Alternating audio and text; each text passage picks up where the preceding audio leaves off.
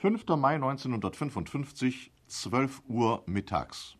Vor dem Palais Schaumburg in Bonn wird die deutsche Flagge gehisst. Bundeskanzler Konrad Adenauer verliest eine Proklamation. Heute, fast zehn Jahre nach dem militärischen und politischen Zusammenbruch des Nationalsozialismus, endet für die Bundesrepublik Deutschland die Besatzungszeit.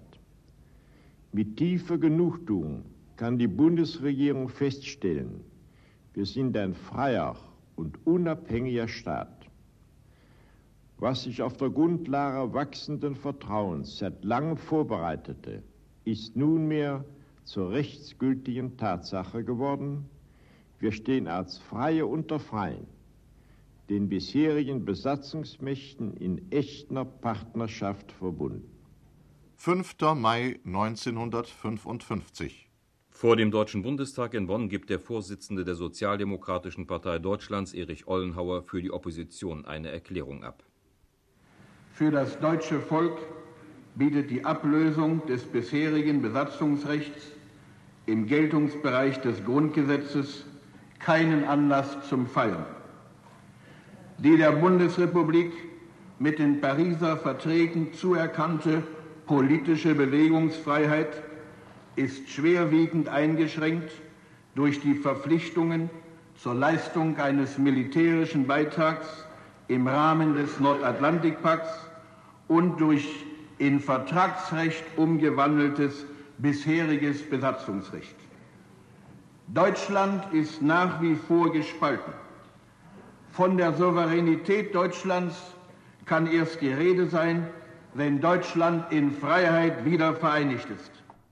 5. Mai 1955 Die Vereinigten Staaten, Großbritannien und Frankreich verkündeten feierlich, dass das Besatzungsstatut aufgehoben ist und dass die alliierte Hohe Kommission und die Dienststellen der Landeskommissare in der Bundesrepublik aufgelöst sind. 5. Mai 1955 Die Pariser Verträge, die im Oktober 1954 unterzeichnet worden waren, traten in Kraft. Sie regelten das neue Verhältnis zwischen der Bundesrepublik Deutschland und ihren Partnern, ihren neuen Freunden im Westen. Die nun unabhängige und gleichberechtigte Bundesrepublik wurde Mitglied in den Verteidigungsorganisationen Westeuropäische Union und Nordatlantikpakt. Die Bundesrepublik Deutschland war ein souveräner Staat, aus ihren Besatzern waren Verbündete geworden. Der 5. Mai 1955 krönte die Politik Konrad Adenauers, die seit 1949 darauf gerichtet war, die volle staatliche Handlungsfreiheit der Bundesrepublik zu erreichen, im Rahmen und als Teil der westlichen Gemeinschaft. Doch der Erfolg der Westpolitik hatte einen Preis, der vielen Deutschen, vor allem aber den Sozialdemokraten, zu hoch war die Festschreibung der deutschen Teilung. Vor der Verabschiedung der Pariser Verträge hatte der SPD-Vorsitzende Erich Ollenhauer noch einmal gemahnt, erst alle Möglichkeiten auszuschöpfen, auf dem Verhandlungswege mit der Sowjetunion die Wiedervereinigung Deutschlands zu erreichen. Wir sind in Gefahr, dass wir die Chancen der friedlichen Wiedervereinigung Deutschlands für lange Zeit verlieren. Vielleicht ist ein neuer Versuch ohne ein positives Resultat. Niemand von uns hat jemals eine andere Auffassung vertreten. Aber, meine Damen und Herren, ich bitte Sie, was ist denn für unsere Sache und für die Sache der Freiheit und des Friedens der Welt verloren, wenn wir diesen Versuch machen, ehe wir endgültig über die Verträge und über die Wiederaufrüstung entscheiden. Die Vorschläge der Sowjetunion für eine Wiedervereinigung Deutschlands waren niemals ausgelotet worden. Adenauer hatte sie als Störmanöver der westlichen Integrationspolitik gewertet, sicher zu Recht. Ob eine wirkliche Chance zur Wiedervereinigung in Freiheit bestanden hat, muss bezweifelt werden. Dass die Westintegration die Möglichkeiten für die Erreichung des Ziels verringerte, hat die Geschichte bewiesen. Die Opposition hat immer wieder auf die schwache Stelle im außenpolitischen Konzept Adenauers hingewiesen. Sie hat gemahnt und gewarnt. Alternativen vorgelegt hat sie nicht, konnte sie nicht. Auch im Rückblick lässt sich nicht erkennen, durch welche andere Politik zugleich die Souveränität der Bundesrepublik und die Wiedervereinigung hätten erreicht werden können. Von der Gründung der Bundesrepublik Deutschland über die Wahl Konrad Adenauers zur Souveränität der Bundesrepublik und deren Eintritt in die westliche Gemeinschaft führt ein gerader Weg. Konrad Adenauer in seiner ersten Regierungserklärung 1949. Der einzige Weg zur Freiheit ist der, dass wir im Einvernehmen mit der Hohen Alliierten Kommission unsere Freiheiten und unsere Zuständigkeiten Stück für Stück zu erweitern versuchen. Die Handlungsfreiheit der Bundesrepublik war politisch und wirtschaftlich eingeengt. Politisch durch das Besatzungsstatut, das die Verhältnisse zu den westlichen Alliierten, den USA, Großbritannien und Frankreich regelte. Die Außenpolitik war vollständig Sache der Alliierten. In die Innenpolitik hatten sie vielerlei Eingriffsrechte. Wirtschaftlich durch die Demontagen und die Kontrolle der Kohle- und Stahlproduktion durch die Ruhrbehörde. Diese Beschränkungen galt es Schritt für Schritt abzubauen. Dazu musste das Vertrauen der westlichen Alliierten gewonnen, für Deutschland zurückgewonnen werden. Die Bundesrepublik konnte die schrittweise Lockerung der alliierten Souveränitätsvorbehalte nur erreichen, wenn sie die Sicherheitsbedürfnisse der Alliierten, vor allem des Nachbarn Frankreich, berücksichtigte. Im Interesse der Alliierten lag es, das wirtschaftliche und militärische Potenzial der Bundesrepublik für die Stärkung Westeuropas zu nutzen, ohne selber von den frei werdenden Kräften gefährdet zu werden. Adenauer verstand dieses Interesse es passte ihm in sein Konzept, denn Adenauer wollte nicht die Wiederherstellung Deutschlands im nationalen Rahmen, er wollte es in Europa aufgehen lassen. So konnte der Versuch gelingen, mit jedem Schritt nach Europa auch ein Stück Souveränität zu gewinnen. Erster Schritt das Petersberger Abkommen vom November 1949. Das Besatzungsstatut wurde erstmals gelockert. Bonn erhielt das Recht, mit anderen Staaten konsularische Beziehungen herzustellen. Die Demontagen wurden praktisch vollständig eingestellt. Das größte Zugeständnis Adenauers. Die Bundesrepublik trat trotz großer Bedenken der Ruhrbehörde bei, die die Kontrolle über einen so wichtigen Bereich der deutschen Wirtschaft ausübte. Doch Adenauer hatte bei diesem Zugeständnis einen europapolitischen Hintergedanken. Die Ruhrbehörde bestand. Und wir haben jetzt die Möglichkeit, in sehr entscheidender Weise einzuwirken auf die Beschlüsse dieser Ruhrbehörde.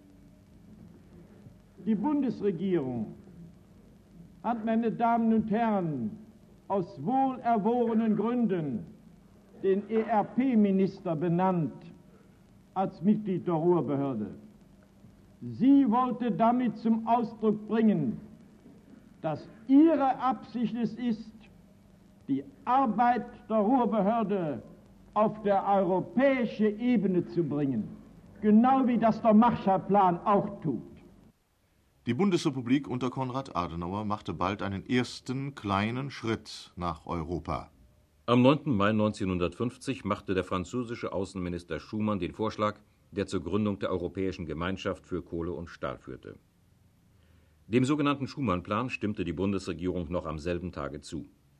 Er enthielt alle Elemente, die in die Zukunft Wiesen und Adenauers Zielen hundertprozentig entsprachen.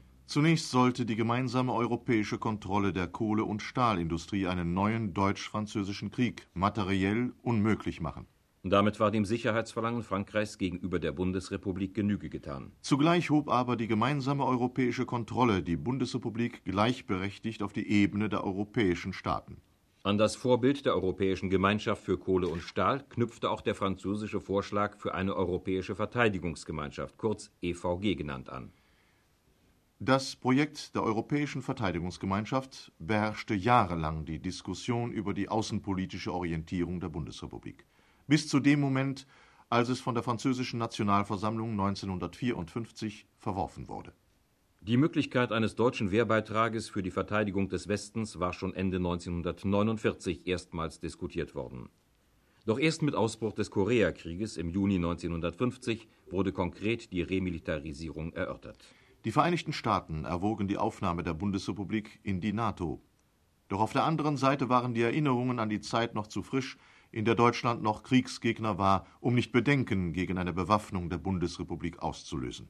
Die Furcht war vor allem beim Nachbarn Frankreich verständlich. Um die deutsche Aufrüstung kontrollieren zu können, schlug der französische Ministerpräsident Pleven die Europäische Verteidigungsgemeinschaft vor.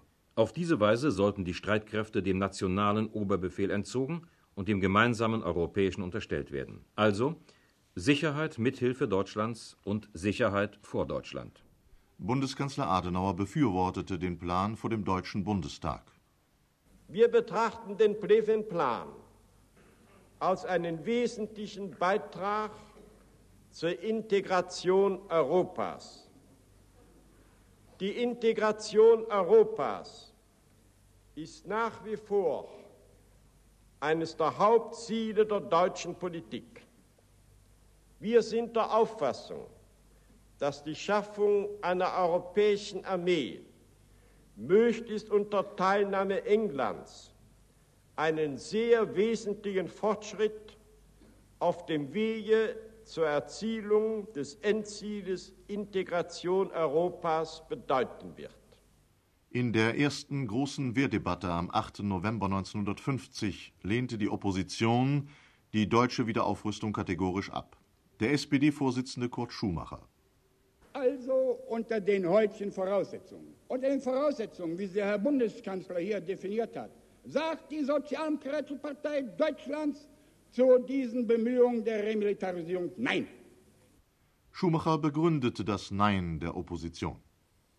Würde Deutschland sich jetzt auf das Gebiet der Aufrüstung begeben, dann würde es das ganze politische und soziale Leben in der Bundesrepublik von Grund auf umgestalten. Das Grundgesetz kennt keine Wehrverfassung. Was diese Erklärungen der Opposition schon andeuteten. Der Konflikt über den Wehrbeitrag wurde nicht nur vor dem Bundestag, sondern auch in der Öffentlichkeit und später vor dem Bundesverfassungsgericht ausgetragen. Schon Anfang des Jahres 1951 begannen die Verhandlungen über die Europäische Verteidigungsgemeinschaft. Zugleich wurde zwischen der Bundesrepublik und den Alliierten über weitere Lockerungen der Souveränitätsbeschränkungen gesprochen. Das Ergebnis im März 1951 wurde die sogenannte Kleine Revision des Besatzungsstatuts verkündet. Die Vollmachten für den Aufbau eines Auswärtigen Dienstes wurden der Bundesrepublik übertragen. Bundespräsident Theodor Heuss konnte dem ersten Bundesaußenminister die Ernennungsurkunde überreichen, dem Bundeskanzler Konrad Adenauer. Zwei Monate später, im Mai, wurde die Bundesrepublik als vollberechtigtes Mitglied in den Europarat aufgenommen. Wieder zwei Monate später, im Juli, beendeten die USA, Großbritannien und Frankreich den Kriegszustand mit Deutschland. Zehn Monate später, im Mai 1952, schien das Ziel, die volle Souveränität der Bundesrepublik zum Greifen nahe. In Bonn wurde feierlich der Generalvertrag unterzeichnet, der das Besatzungsrecht der Alliierten beenden wollte. Ein Tag später wurde in Paris der Vertrag über die Europäische Verteidigungsgemeinschaft unterzeichnet. Die Haltung der Opposition machte Kurt Schumacher deutlich. Wer diesem Generalvertrag zustimmt, hört auf, ein guter Deutscher zu sein. Doch was in Paris und Bonn unterzeichnet wurde, sollte so nie und in abgewandelter Form eben erst drei Jahre später, am 5. Mai 1955, wirksam werden. Diese drei Jahre waren nicht nur in der Bundesrepublik, sondern auch bei den Vertragspartnern Jahre heftigster Auseinandersetzung über die Verträge. Die französische Nationalversammlung lehnte das Projekt der Europäischen Verteidigungsgemeinschaft im August 1954 ab.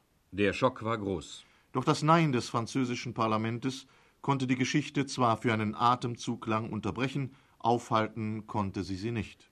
Innerhalb weniger Wochen wurde jener Weg geebnet, der es der Bundesrepublik erlaubte, über die Westeuropäische Union der Nordatlantischen Verteidigungsorganisation beizutreten. Der Generalvertrag, der der Bundesrepublik die Souveränität geben sollte, wurde geringfügig geändert. Das neue Geflecht von Abkommen wurde von allen Vertragspartnern innerhalb eines knappen halben Jahres ratifiziert. Die Pariser Verträge traten am 5. Mai 1955 in Kraft. Die Bundesrepublik wurde souverän. Deutschland blieb geteilt.